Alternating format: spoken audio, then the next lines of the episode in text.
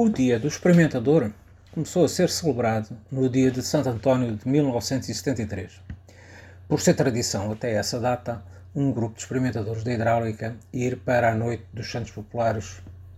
Começa por ser só da hidráulica, porque foi daí que surgiu, eh, num ápice de ideias e soluções em alturas de Santos Populares. E ainda hoje celebramos, todos os anos, numa sardinhada em Santa Cruz, e que muitos outros se juntam porque eh, de alguma forma e em alguma vez nos cruzamos no seio do LNEC. Hoje já com filhos e com netos.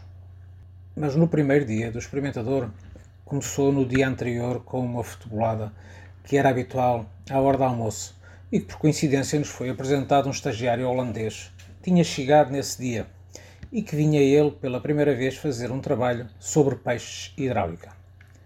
Logo o convidámos para jogar, uma vez que nesse ano o Ajax tinha sido campeão da final da Taça dos Clubes Campeões Europeus de 1972-73.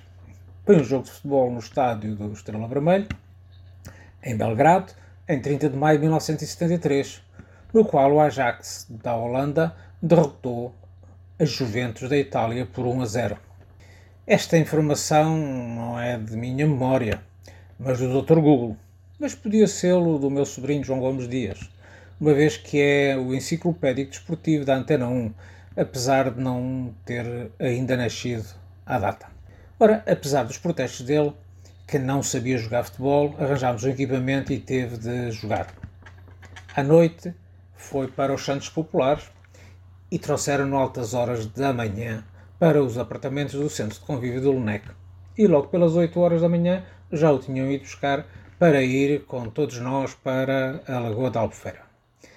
Na foto é facilmente identificável o holandês, que não recordo o nome, eh, e lá fomos, como pudemos, nos carros que havia e jogámos uma futebolada na praia, memorável, com um guarda-redes de fato e gravata, o Gama Ramos, figura inigualável da hidráulica.